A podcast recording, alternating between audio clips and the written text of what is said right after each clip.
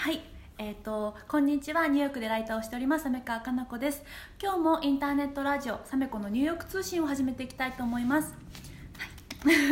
で 今日はスペシャルゲストをお呼びしております、えー、中南米のベリーズという国で観光業をしている小澤美佳ちゃんです。美佳ちゃんよろしくお願いします。よろしくお願いしますと今日は美佳ちゃんのお仕事についてとか、ベリーズの魅力についていろいろ伺っていきたいなというふうに思ってるんですけどもそもそもまずベリーズってどこにある国なんですか、うん、そうですよね、うん、あのメキシコのすぐ下にある国で、うん、えっ、ー、とですね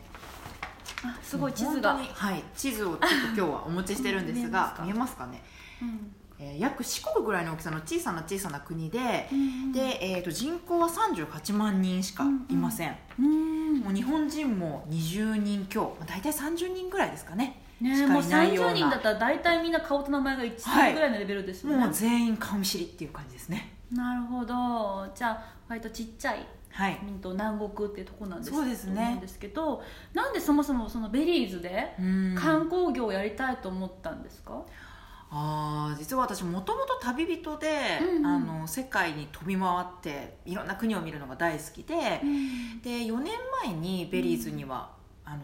訪れてます。その時に、うんうん、あの自分がこうブルーホールって、まあ、ちょっと後ほどご説明したいんですけど、うん、そこでこうダイビングをしてあのむちゃくちゃ綺麗な国だなとか、うん、綺麗な海だなって思って、あとは本当にあの観光資源がそれだけではなくっていろいろあることに。もうこの国って可能性しかないわっていうのがもうずっとずっと思ってきて、うん、で、えーとまあ、ちょっと昨年、うん、あのきっかけがあって私自身あの実際に渡ってチャレンジしてみようっていうふうに決めました。すごい。なんかね美香ちゃんもともとリクルートっていうねあの大きい企業で、はい、まあ、それこそマネージャーをしていてたくさん部下を抱えてもうバリバリバリキャリでやられたと思うんですけどねなんか割とリクルートって働く環境もいいし、うん、お給料も良かったりとか、うん、すごくいい会社だと思うんですけど辞めるってすごく勇気がいったことだと思うんですけど、はい、そのあたりはどうだったんですか、うんそうですね、うん、そのリクルート自体は本当に成長させてもらったし、うん、私自身まだまだやりたいことっていろいろあったんですけど、うん、それよりもやっぱりこのあのベリーズっていう国でチャレンジするって、やっぱり若さとかエネルギーとかって絶対必要だなと思ったので、確かにね。ちょっとなんかあまりにも年齢重ねちゃうと、ちょっとなかなか踏み切れなかったりするかもしれない。なのでその去年、ちょうど32歳だったんですけど、うん、そのタイミングでどうしようかなと思いつつ、うん、よしもう決めた行こうみたいな、結構もう最後は自分のこう何ですかねあの決めあの興味の極みというか、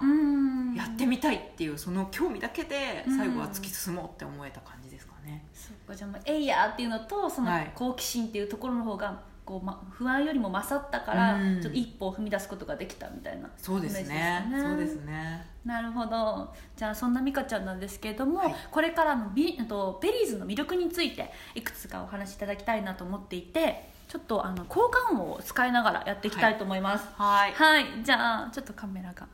変わっちゃってるかな。はい、はい、はい、じゃあまずベリーズの魅力その1はいなんといってもですねベリーズといえば、うん、ブルーホール、うん、これあのちょっと今手に持ってるのが、うん、あのメキシコの、えー、住んでいらっしゃる日本人向けにあの出されてるフリーマガジンであの、ベリーズの特集を書かせてもらったんですけれども、その、えーと、表紙がブルーホールでございます。なんかでも本当に青いエメラルドグリーンっていうか、すごい綺麗な色の海の中ですよねこれそうですそうですそうです。そうですよねあの本当にですね直径が 300m ってもうバカでかい穴でうんうん、で深さが 127m っていう、うん、あの本当にこうここだけが深いので、うん、ブルーホールって真っ青などちらかというとちょっともう深い深い青っていうところがここの特徴で、これをセスナ機で上から見るっていうのと、実際にここでダイビングで 40m まで潜るっていうこともできて、そうするとこう、まあ、海の中とかでは絶対ありえないような、ものすごい大きいこう鍾乳石を見ることができるっていうその地形を見るあのダイビングという場所ではとても有名な場所です。鍾乳石っていうのはあの日本でいう鍾乳洞とかあるじゃないですか、あれの海版みたいなイメージですか、ね。はい、あそうですそうですそうです、まさにそれが海の中で見ることができるっていうもう私もここに行くとなんかこうちょっと鳥肌が立っちゃうっていうぐらい感動的な場所ですね。そっか。あとねこれラジオを聞いてる皆さんのためにこのメリズのそのこうブルーホールっていうのは海の中にあるこの周りのものは、はい、えっと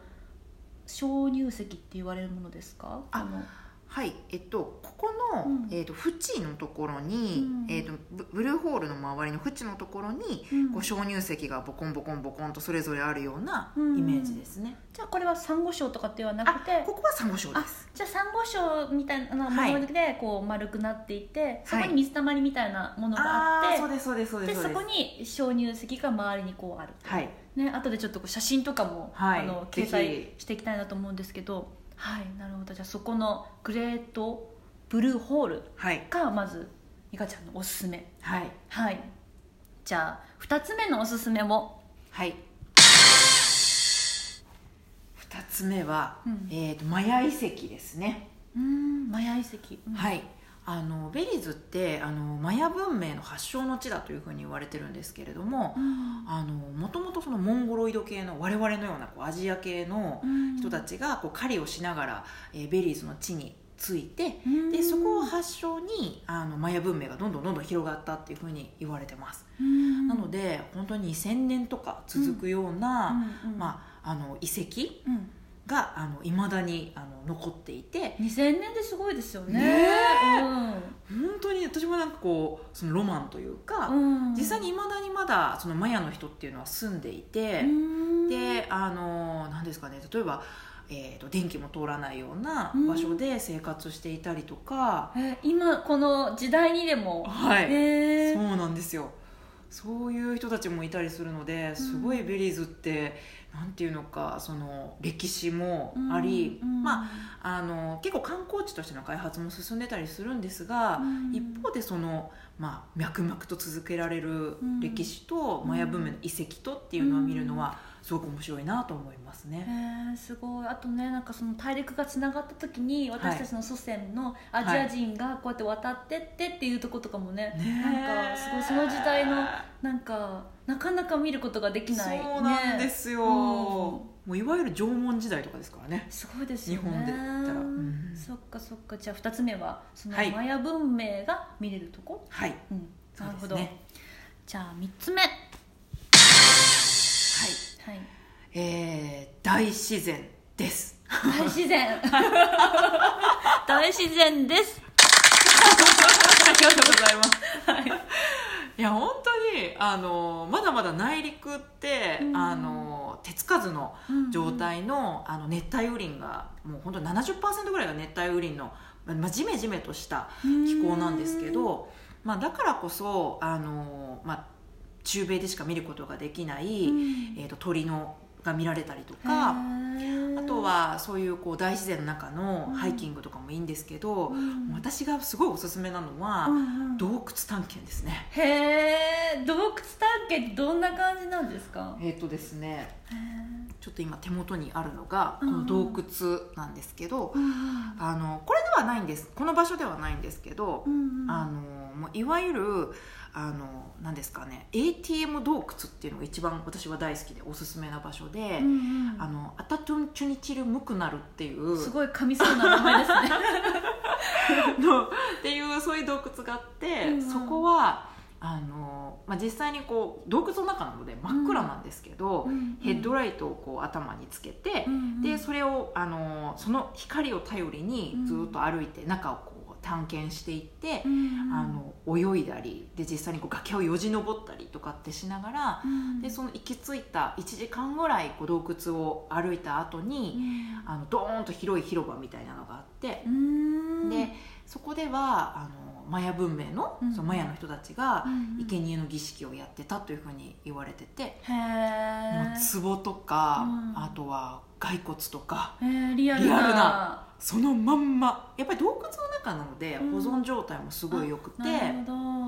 そういうもう洞窟探検とかはめちゃくちゃちゃくちゃ面白いですね。確かにね。なんか子供の時にねその洞窟探検とかそのどうしなんだろう子供心というかそういうのが蘇りそうですね。そうですね、ねうん、本当にまあ、ただただ歩くとかじゃなくて、うん。そういうふうにできるあの洞窟の中を探検できるとかっていうのは面白いんじゃないかなと思います、確かにね日本だとなかなかできない体験だし、アメリカでもねなかなかできないというかそうですよね。そうですよね、うん。うん。やっぱりベリーズならではだと思いますね。なるほどなるほど。じゃああともうちょっと時間があるのでもう一個。はい。はい、料理です。うん。料理はい あのえっとですねベリーズってスープとか煮込み料理とかすごく有名で、まあ、有名というか家庭料理お母さんの味みたいなのがすごく多くって、なのであの多種多様なあうん。のスープもいろんな味があったりするのもおすすめですし、うん。お肉もあの牛豚鶏あ鶏ん？牛豚鶏か。うんうん。これあのもちろん何でも食べるんですけどそれもいろんな調理法で食べられたりとかもおすすめなんですけど、うんうん。あのなんといってもですねうん。ロブスターですよ。ロブスタはい。ーはい。あの本当にあのベリーズのカリブ海っうんてロブスターがたくさん取れるんですね、うんなので新鮮なロブスターを、私が一番おすすめなのはこううん。グリルで焼いて、うん。そこにキュッとこうレモンを絞ってうん。食べるっていうこう素材の味を生かすみたいな、ロブスターはめちゃくちゃ美味しいですね。朝昼晩ロブスターでもいいっていうぐらい、ー。ロブスターは、まあ、安い値段でうん、海のねうん。前近くだからね、そうですよね。食べられるっていうのはおすすめなんじゃないかなと思いますね。なるほどじゃああの、はい。もう5つはい。4つ、うん。うん、いただいたと思うんですけど、はい。ぜひあの、はい。ご興味ある方は、はい。ベリーズに行ってきて見てみてください。はい待ってます。ありがとうございます。遊びに来てね